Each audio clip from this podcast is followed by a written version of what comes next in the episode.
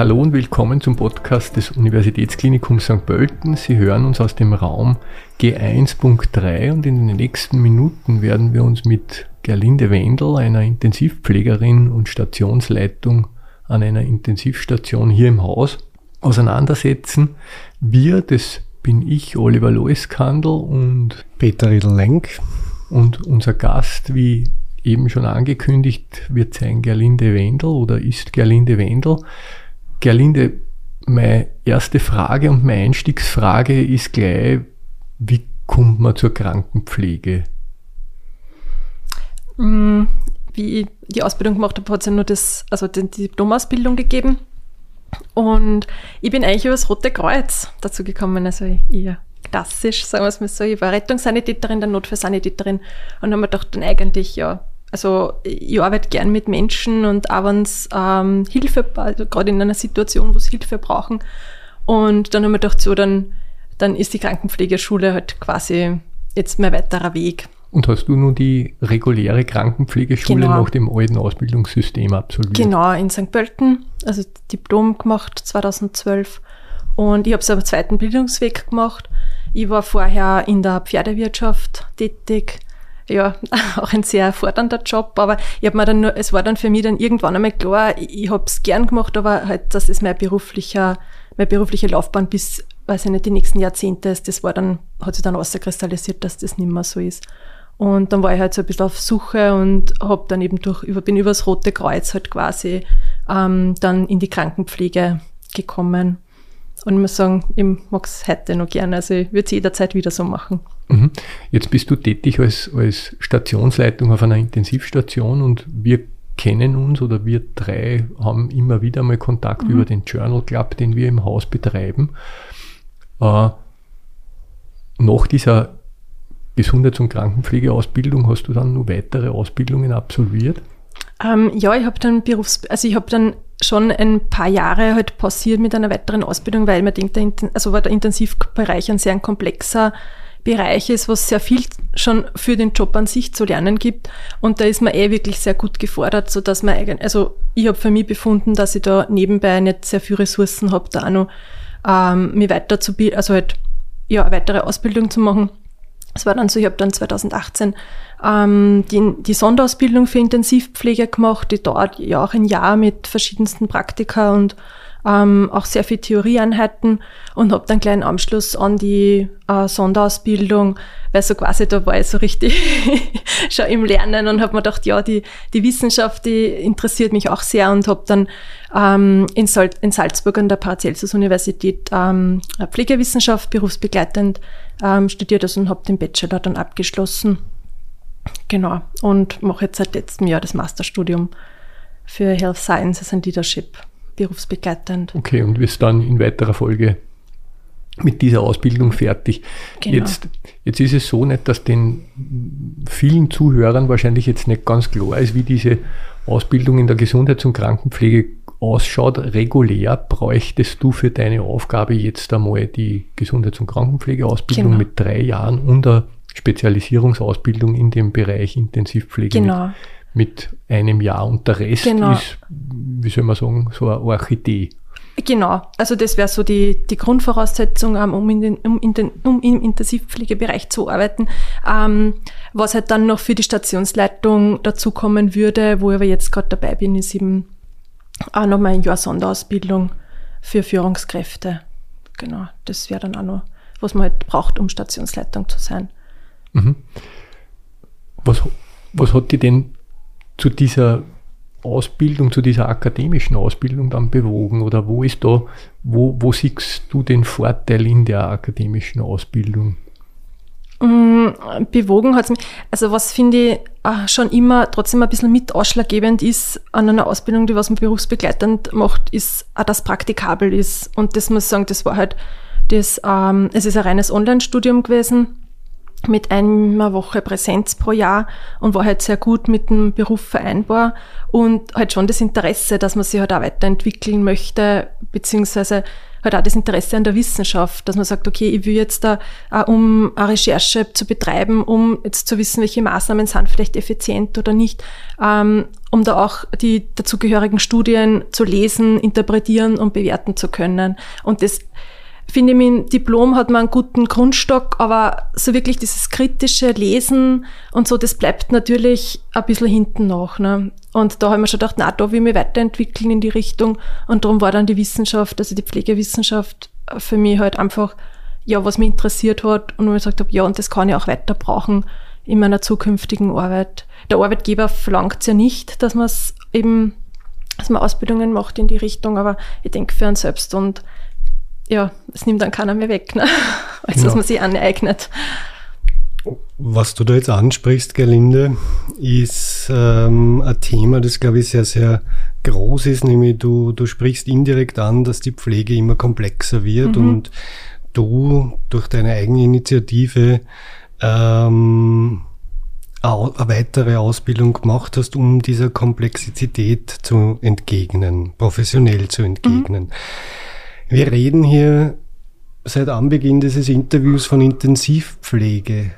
Ich würde gerne mal überhaupt definieren, was, was ist eine Intensivstation, was, was bedeutet Intensivpflege, was macht es so speziell, welche Herausforderungen ähm, habt ihr im Alltäglichen?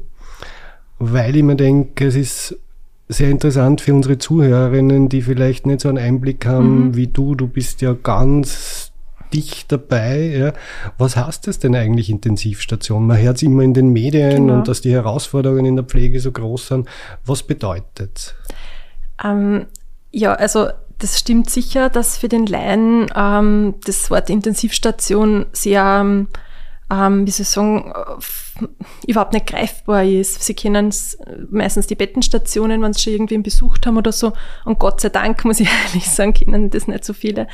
Ähm, ja, Intensivstation heißt immer, die Patienten ähm, um die physiologischen äh, Funktionen aufrechtzuerhalten. Jetzt heißt das, dass äh, genug Luft bekommen und so weiter oder der Blutdruck passt, ähm, dass da Unterstützung brauchen, sei es jetzt mit einer Sauerstoffgabe, halt im erweiterten Sinn dann auch mit einer ähm, Unterstützung im Sinne von einer nicht-invasiven Beatmung oder einer invasiven Beatmung, also sei es jetzt der CBAP-Maske oder ein, Tubus, also ein Beatmungsschlauch oder Tubus halt in der Fachsprache.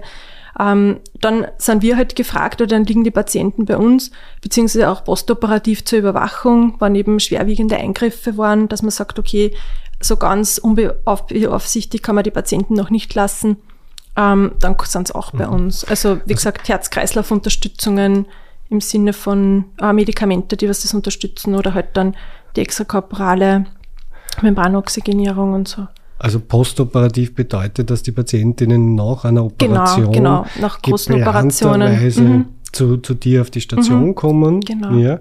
Ähm, beatmet bedeutet, ähm, dass sie dass sie das selbst in der Situation nicht genau, mehr in der genau. Lage sind und ihr da unterstützend wirkt und du sagst, ihr überwacht. Ähm, das heißt, ihr habt wahrscheinlich viel Geräte auf der Station. Ist es sehr laut? Wie kann man sich das vorstellen? Was, wenn ich jetzt Patient bin, ja, und ich werde ich werd munter auf einer Intensivstation, was, was geht da ab? Ja, das ist für viele ein Stressfaktor. Also wenn man mal kurz auf das beatmet, also mhm. das wird dann durch eine Maschine übernommen.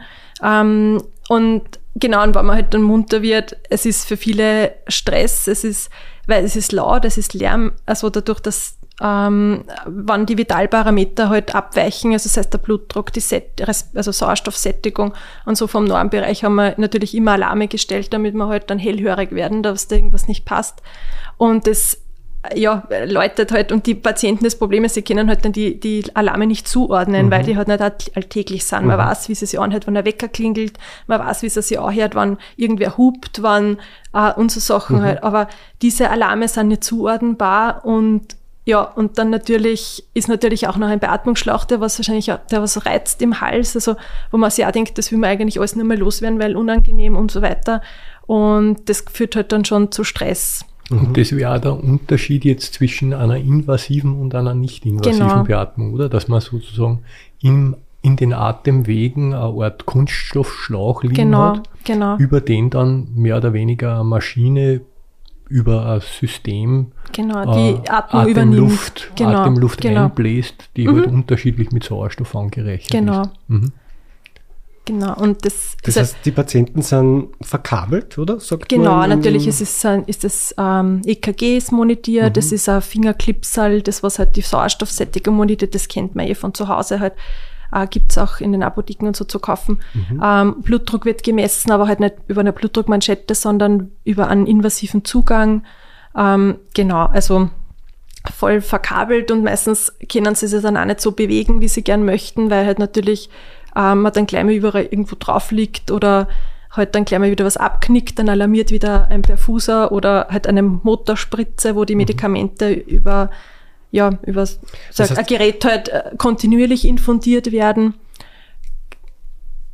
Das heißt, es piepst Genau, sehr viel bei genau. euch. Ähm, ähm, es, ist, es, es sind ungewohnte Geräusche, wie du gesagt hast, aber Genau. was, glaube ich, sehr, sehr speziell ist, ihr lasst die Patientinnen in diesen Situationen ja nicht alleine, Genau. oder? Also wir sind in der, in der Phase des Aufwachens und so sind wir sehr wohl bei den Patienten und äh, versuchen da wirklich, dass wir sie beruhigen, dass wir Schmerzen lindern, weil es kommt natürlich dann als lassen wir dann auch die, die Schmerzmittel aus der Narkose nach und da wird natürlich dann gleich wieder ein Schmerzmittel verabreicht, dass der postoperative Schmerz nicht so ausgeprägt ist und natürlich auch durch Zusprache und halt dann schauen, dass man ähm, so bald es wie möglich ist, halt den Beatmungsschlauch entfernt oder halt dann, ja, wie auch immer dann der weiterführende Weg ist. Aber dass der Stress und der Schmerz gelindert wird. Und halt, dass sie wissen, dass sie nicht alleine sind und dass halt wer bei ihnen ist und der was gut aufpasst, sozusagen. Also ich, ich kann mir das so vorstellen, ich werde munter und ich bin nicht alleinig, sondern ich kann mich darauf verlassen, dass Professionistinnen Genau. rund um mich sind, die mit Zuhilfenahme von technischen Geräten gut auf mich schauen. Mhm, ja? genau. Und ich als Mensch aber nicht vergessen werde. Also Mhm. man hat nicht nur einen Blick auf diese ganzen Monitoring-Systeme, diese technischen Mhm. Hilfsmittel zur Überwachung, sondern ich werde gesehen und ich kann mir ja verständlich machen und ich habe wen, der es versteht, auch mit mir zu kommunizieren, auch wenn ich gerade aktuell nicht Mhm. reden kann, weil ich vielleicht äh, so einen Plastikschlauch im Mund habe, Genau. oder? Mhm. Aber es ist gut, dass du das auch ansprichst mit der, dass nicht nur, dass auch der Mensch im Mittelpunkt steht und nicht nur die Geräte. Es ist, finde ich auch immer ähm, eine gute Herausforderung, äh, nicht immer auch zu, die Werte, was man im Monitor abgebildet bekommt, auch immer zu schauen, stimmt das überhaupt, was man der Monitor sagt? Also auch das zu wissen, äh, wie schaut das jetzt aus, wenn ein Patient jetzt zum Beispiel 85 Sättigung hat, also Sauerstoffsättigung, halt passt die Klinik überhaupt dazu oder ist das Clipsal verrutscht oder runtergegangen und so weiter. Und das ist auch immer, was so die Herausforderungen mit sich bringen.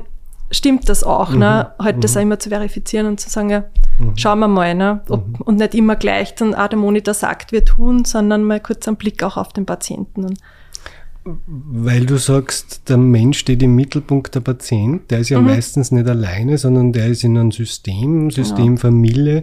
Wie, wie, wie geht's den Angehörigen bei euch oder wie seht ihr die Angehörigen in eurer Versorgungs, in eurem Versorgungsauftrag? Was, was heißt das? ja, Angehörige sind sehr wichtig, meiner Meinung nach, oder unserer, auch wir, wir leben das auf der Station auch so. Ähm, es ist so, dass die Angehörigen dann meistens in der Früh schon ganz besorgt anrufen und sagen, ja, mein, mein, mein Gatte liegt bei euch, ist operiert worden. Also wir fragen da immer schon so ein bisschen ins Detail hinein, dadurch, dass wir die Angehörigen ja dann oft noch nicht gesehen haben und, ähm, und geben halt dann schon kurz eine pflegerische Auskunft, dass wir sagen, ja, war stabil oder ist schon munter oder sonst irgendwas, aber halt keine medizinischen Auskünfte per Telefon. Und äh, es ist natürlich genauso, wenn Sie sagen, ähm, ja, Sie können jetzt nicht, wir haben Besuchszeiten auf der Station, ähm, es ist, die sind halt, finde ich trotzdem auch bis zu einem gewissen Grad wichtig, weil natürlich sehr viele Untersuchungen am Patienten halt nicht im Zimmer durchgeführt werden, dadurch, dass sie oft dann sehr instabil sind oder auch nicht für einen Transport das äh, ja nicht möglich ist und dass da auch wirklich auch Zeit bleibt, um diese, um diese Untersuchungen auch durchführen zu können und dass dann die Angehörigen wissen, okay, wenn sie am Nachmittag kommen, dann ist der Patient sicher, also dann kann man besuchen halt. Ja. Und wenn es sich aber dann mal nicht ausgeht und sie sagen, "Ma, ich muss in die Arbeit oder ich komme nicht früher weg oder so, dann ist natürlich überhaupt kein Thema bei uns, dass man da Ausnahmen macht, dass wir uns am Abend kurz mal vorbeischauen wollen oder so, dass da auch reinkommen. Und ich finde es auch für die Patienten irrsinnig wichtig, dass sie auch Stimmen hören, aber wenn es vielleicht jetzt da noch nicht so, ähm, wenn es nur sediert sind, also Medikamente bekommen, dass sie schlafen und so, ähm, dass, sie die, dass sie auch Stimmen hören, die was ihnen vertraut vorkommen und dass einmal wer die Hand hält oder mal wer erzählt, mhm. wie es daheim gerade, was daheim gerade los ist. Ne? Und das gibt oft wirklich dann auch ein beruhigendes Gefühl und ja, ich denke, sind wirklich sehr, also genau. Also wenn, wenn jetzt die Angehörigen hören, mein, mein Angehöriger ist sediert, dann ist es das, was man im Volksmund dieses künstliche Koma, Genau, der, genau der künstliche Tiefschlaf. Der genau, künstliche Tiefschlaf, genau. das künstliche mhm, Koma. Genau. Also wenn wer sagt, er ist gerade sediert, dann, mhm. dann meint sie das, dass er genau. schlaft. In genau. Ja.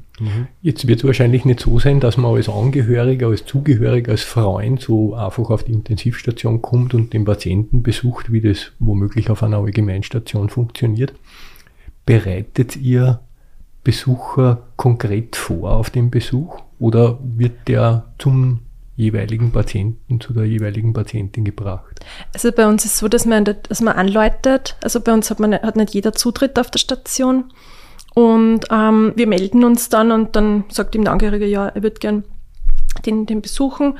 Und wir kommen dann, wenn es das erste Mal da war, sehr wohl, also wir kommen halt dann zur Tür und holen ihn bei der Tür ab. Und ähm, es gibt halt dann äh, eine Schürze eben zum Kleiderschutz, also und äh, die Hände werden desinfiziert und in dieser Zeit wird schon mal äh, kurz einmal vorgefühlt, was wissen's und ähm, vor allem wir wissen ja das ja auch dann, wenn sich der Patient vielleicht verschlechtert hat und er, ähm, er war vorher vielleicht, hat, war vorher nicht äh, im künstlichen Tiefschlaf, sondern sie haben ganz normal miteinander reden können, dann wird sehr wohl, äh, wird vorher das ärztliche Gespräch gesucht, wenn wir dann immer sagen, dass sie halt wissen, auch wann sie jetzt zum Patienten kommen oder zum Angehörigen in dem Fall ja kommen, was auf, also was sie erwartet, beziehungsweise warum und wieso die Situation so ist und nicht dann nur vielleicht zehn Minuten auf den Arzt warten müssen und sie fragen, na warum und warum hat mir keiner was gesagt und so. Also sie werden sehr wohl zum, auf dem Weg zum Patientenbett kurz mal vorbereitet. Aber genau. Und währenddessen hat man dann die Möglichkeit, dass man schon mehr oder weniger einen Kontakt aufnimmt zu dem Patienten, wenn er das kann, weil halt sein Gesundheitszustand so ist, beziehungsweise wenn er das nicht kann, hat man die Möglichkeit, einen Körperkontakt beispielsweise zu suchen. Also man, es ist nicht verboten, an Intensivpatienten anzugreifen, an Intensivpatientinnen genau, anzugreifen. Genau, nein, das ist absolut nicht verboten und das sagen wir immer wieder, weil es ist was anderes. Wir haben sehr oft Handschuhe an und die, die Berührungsqualität mit einem Handschuh ist halt was anderes, wie wenn man, vor allem wenn man wen kennt und der hält die Hand zum Beispiel oder, also das ist halt was anderes. Ne? Und das finde ich auch total wichtig, dass dieser Kontakt, also nicht nur dieser verbale, sondern auch, dass das greifbar wirklich ist und äh, ja, dass sie halt den Angehörigen auch spüren können und nicht nur. Und, und während der Besuchszeit ist jemand vor Ort, also man ist dann nicht sozusagen dem, mit, dem, mit der Patientin allein gelassen als Angehöriger, sondern es ist wer genau. vor Ort, der trotzdem, wie soll man sagen, diesen, diesen Prozess begleitet. Genau, das ist, da, das ist halt immer so, uh, je nach Situation halt. Wir sind immer, also wir haben bei uns sind zwei, zwei Bettkojen, quasi das Zweibettzimmer.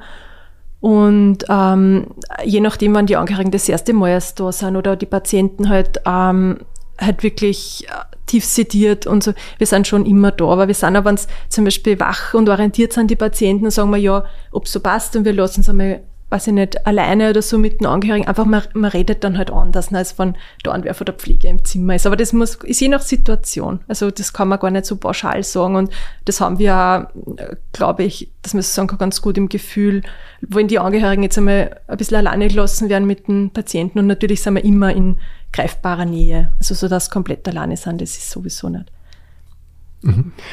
Jetzt merkt man in dem Gespräch, dass du sehr intensiv in der Patientenversorgung noch immer bist. Wir haben aber eingangs schon erwähnt, mhm. du bist als Stationsleitung beschäftigt und ich könnte mir jetzt vorstellen, dass sozusagen dein Aufgabenspektrum nur ein bisschen breiter ist als das Aufgabenspektrum der Kollegin, die jetzt vor Ort tatsächlich am Patienten mhm. tätig ist. Gibt es da, was, was, was ist da so die Differenzierung, beziehungsweise kannst du vielleicht auch ein bisschen einen Einblick geben, für wie viele Mitarbeiterinnen du jetzt konkret zuständig bist, weil ich glaube, auch das ist was, was jetzt nicht so allgemein bekannt ist, wie es in der Pflege auch karrieretechnisch im Sinne von Führungsaufgaben mhm. ausschaut. Ähm, ja, ich bin deshalb, ich bin nur nicht so lange in der Leitungsfunktion und habe das, übernehme das, ich bin Karenzvertretung. Ähm, und so, ich habe, ich, hänge halt da noch immer sehr an der Patientenbetreuung, muss ich ehrlich gestehen. Na, ähm, aber auf jeden Fall, bei uns sind also 40 Mitarbeiter circa im Team. Also wir haben sehr viele Teilzeitkräfte. Ähm, genau, also für die bin ich verantwortlich für die Dienstplangestaltung, ähm, ja, für den ganzen Stationsablauf. Das heißt, äh, meiner Ansicht nach ist auch sehr wichtig, dass man sich in der Leitungsposition, also in einer Führungsposition oder gerade in der Intensivpflege, ähm, an es fachlich sehr gut ist, ähm, einfach um die Mitarbeiter besser zu verstehen zu können, beziehungsweise es geht ja da sehr viel um Organisation vom Tagesablauf, wie teilt man die Patienten, also wie teilt man die Betten zu und so und genauso auch mit ähm, Aufrechterhaltung der Pflegequalität. Und ich denke mal, man muss halt da wirklich auch fachlich ähm, Expertise haben, um das auch bewerkstelligen zu können, ist meine Ansicht. Also genau, aber so prinzipiell bin ich für Dienstplanurlaub, also alles was so Management anbelangt und Stationsmanagement, Materialbestellungen, Apothekenbestellung, ähm, ja, Qualität, also schauen halt, dass halt die Qualität passt von den bestellten Produkten, wann halt Mängel sind, dass man die reklamiert und vielleicht andere Alternativen sucht. Also es ist ein sehr spannender Bereich, finde ich. Ähm, macht irrsinnig viel Spaß und sehr abwechslungsreich. Ja, also so kann man sich mein, mein Part vorstellen. Ja, weil es ist ja auch nicht, man, man, muss ja jetzt sagen, nicht 40 Mitarbeiter, du sagst das so lapidar nicht, aber das ist ja, hätte ich gesagt, für österreichische Verhältnisse jetzt gar kein kleines Unternehmen mehr. Nicht? Also 40 Mitarbeiterinnen führen ist ja nicht wirklich eine Kleinigkeit. Und ihr seid zuständig für zwölf Patienten? Nicht für zehn, genau. Also, für zehn Patienten? Mhm, genau. Und diese 40 Mitarbeiter, die wechseln sie ab und haben sozusagen, sind im Turnusdienst beschäftigt. Genau. Das heißt also. Das heißt genau sieben Tage die also sie haben nicht, so halt nicht jeder sieben Tage die Woche, aber so prinzipiell ist Tag- und Nachtdienst, genau, sowohl an Wochenenden, Feiertag und so weiter, genau. Genau, weil das ist, glaube ich, auch was, was ganz wesentlich mhm. ist, dass die, die Pflege jetzt kennzeichnet, nicht, dass wir äh, jeden Tag des Jahres und das über 24 Stunden für die Patientenversorgung zuständig sind. Das trifft also auch den, mhm. den Intensivbereich natürlich insbesondere. Genau. Liebe Zuhörerinnen, Sie können es leider nicht sehen, aber wenn Sie hören es vermutlich, ja, die Gerlinde Wendel und wenn ich die so anschaue, Gerlinde, und wenn ich dir beim Erzählen zuhöre, und wenn ich sehe, wie deine Augen leuchten, wenn du über deinen Beruf redest, ja, dann fällt mir spontan ein, dieser aus dem amerikanischen Begriff äh, kommende Ausspruch, proud to be a nurse, also stolz sein, dieser Beruf stolz, ähm, Pflegeperson zu sein. Ich finde, da, da bist du, dafür stehst du. Also wenn ich die so anschaue, dann, dann habe ich das Gefühl, dass du dafür stehst. Wie, was, was sagst du zum Job? Warum die Pflege wird derzeit äh, medial sehr negativ präsentiert? Wenn ich dir zuhöre, würde ich sagen, Pflege ist ein großartiger Beruf. Ich selbst tiere das auch so. Ich bin ja, ja. auch Pflegeperson. Ähm, willst du da noch kurz was dazu sagen, warum du, warum du so eine leidenschaftliche Pflegeperson bist und was könntest du vielleicht jungen Menschen sagen, die vor einer Berufswahl stehen? Warum sollten sie in die Pflege gehen? Ja, also ich muss sagen, wie gesagt, ich habe vorher eingangs schon erwähnt, dass ich dass meine Entscheidung absolut nicht bereue, ganz im Gegenteil, ich würde das jederzeit wieder so machen. Ich finde die Pflege und je mehr man darüber spricht oder was man für Aufgaben hat, das, ich glaube, das muss einem selbst einmal bewusst werden, was wir da eigentlich leisten jeden Tag.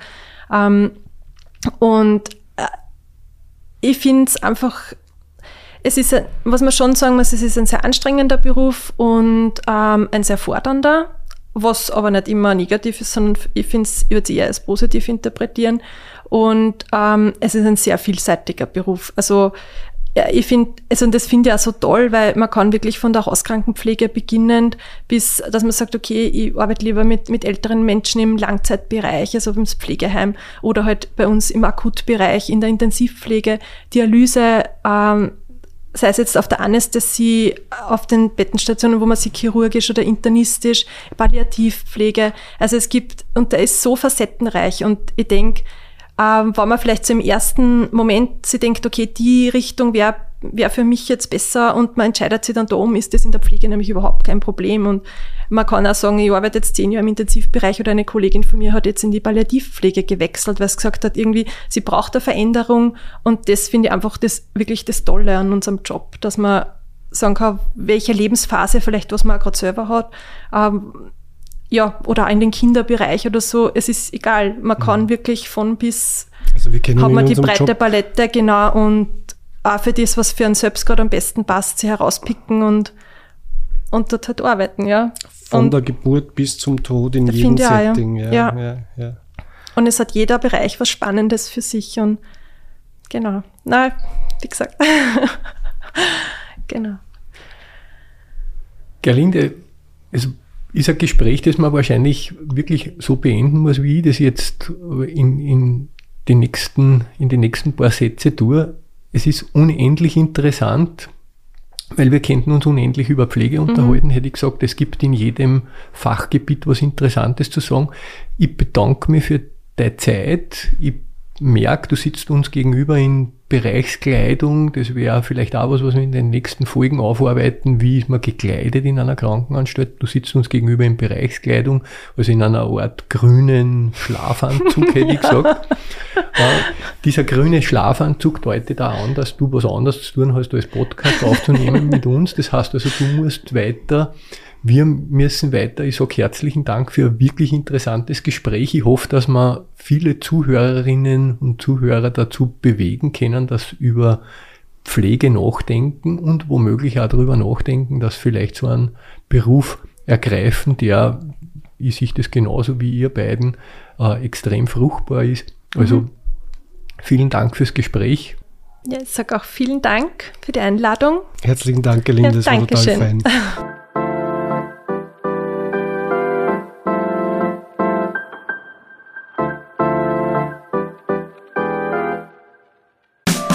Dieser Podcast wird unterstützt von der Niederösterreichischen Landesgesundheitsagentur. Sie suchen einen wohnortnahen Job mit zahlreichen Benefits?